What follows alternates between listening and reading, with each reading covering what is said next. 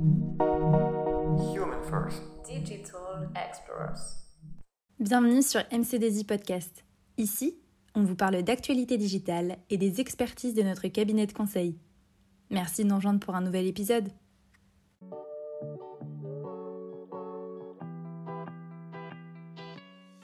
Bienvenue dans cette mini-série sur la 5G.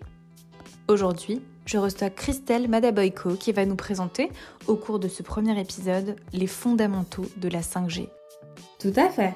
Alors que la 3G et la 4G ont changé la vie des particuliers avec l'apparition des smartphones, le développement de la 5G impacte aujourd'hui de nombreux acteurs de la société, en créant de nouveaux écosystèmes et usages. Son objectif? Transformer notre société en une société ultra connectée. Très bien. Je suppose donc que la 5G doit répondre à des enjeux de taille. Et oui, la 5G est au cœur de nombreux enjeux, tels que l'industrie 4.0, la télémédecine, les smart cities et la démocratisation de la réalité virtuelle augmentée. Elle vise ainsi des secteurs très variés, comme l'industrie, la santé, les médias, l'énergie ou encore le transport. Également au cœur de nombreux débats, la 5G fait l'objet d'un déploiement progressif à l'échelle mondiale. Pourrais-tu nous expliquer le contexte de ce déploiement? Concrètement, le déploiement progressif de la 5G a commencé au début de l'année 2021. Les opérateurs télécoms et les équipementiers affirment que cette technologie permet l'avènement de nouveaux usages. À la clé, la révolution des objets et des villes connectées, ou encore des véhicules autonomes. Avant de parler plus en détail de la 5G, pourrais-tu faire un retour en arrière sur l'historique des différents réseaux? Tout à fait. La première génération de réseaux, la 1G, apparaît dans les années 1980 avec des appareils nombreux et volumineux. Le fonctionnement est analogique, c'est-à-dire que la voix de l'utilisateur est un signal électrique qui est transformé en ondes envoyées sur le réseau. Mais à cause de problèmes de communication récurrents, ce réseau n'était pas déployable dans un contexte international. C'est ainsi que le réseau 2G apporte, dans les années 90, des nouveautés majeures dans le monde de télécommunications. Désormais, le signal est numérique, c'est-à-dire qu'il est constitué en nombre fini de valeurs. Concrètement, cela garantit une meilleure conversion du signal et donc une meilleure qualité de conversion. La 3G arrive dans les années 2000 avec l'UMTS, Universal Mobile Telecommunication System. Cette technologie nécessite le déploiement de nouvelles antennes.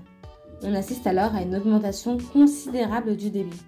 Concrètement, cela permet désormais à un utilisateur de consulter des vidéos avec son téléphone sans difficulté majeure. Enfin, la norme LTE commercialisée sous l'appellation 4G apparaît dans les années 2010.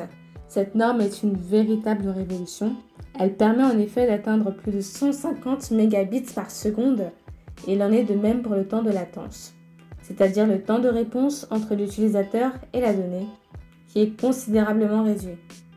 La 5G est la cinquième génération du réseau de téléphonie mobile. Dans un monde de plus en plus connecté, elle a été construite dans l'objectif de satisfaire des besoins en communication de plus en plus rapide entre les individus. Son ambition c'est de cibler la société dans son ensemble.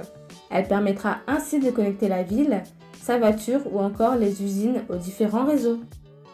Et au-delà de cet aspect, pourrais-tu nous expliquer l'impact de cette technologie? Déployée progressivement en France depuis décembre 2020, sa force réside principalement dans sa capacité à réduire le temps de latence. Les acteurs du marché annoncent même des temps inférieurs à 1 milliseconde contre 50 actuellement pour la 4G ou même la 4G ⁇ Il est important toutefois de noter que la 5G ne remplacera pas la 4G ou encore la 3G qui continueront d'exister en parallèle. Technologie 10 fois plus rapide que la 4G, la 5G garantit un très haut débit associé à une faible latence. Si l'on peut aussi bien communiquer aujourd'hui, c'est notamment grâce aux bandes de fréquences. Pour information, en France, L'attribution et l'exploitation des bandes de fréquences est encadrée par l'ARCEP. C'est l'autorité de régulation des communications électroniques, des postes et de la distribution de la presse. Pour finir, pourrais-tu nous en dire plus sur ces bandes de fréquences? Le DSS, Dynamic Spectrum Switching, premier groupe de fréquences utilisé par la 5G, résulte de la mise à jour de la technologie 4G LTE. Cette technologie pourra réutiliser les mêmes bandes de fréquences que celle-ci. Les smartphones en 5G pourront bénéficier d'un meilleur débit et seront plus rapides que les smartphones en 4G. À la clé, un meilleur débit au détriment de la portée et la capacité à traverser les murs. Merci beaucoup Christelle pour toutes ces informations sur les fondamentaux de la 5G. Je vous donne rendez-vous au prochain épisode de notre série sur la 5G qui traitera cette fois-ci de ses apports et ses nouveaux usages. À bientôt! Merci beaucoup de nous avoir suivis aujourd'hui et on se retrouve sur notre chaîne de podcast pour découvrir nos autres épisodes.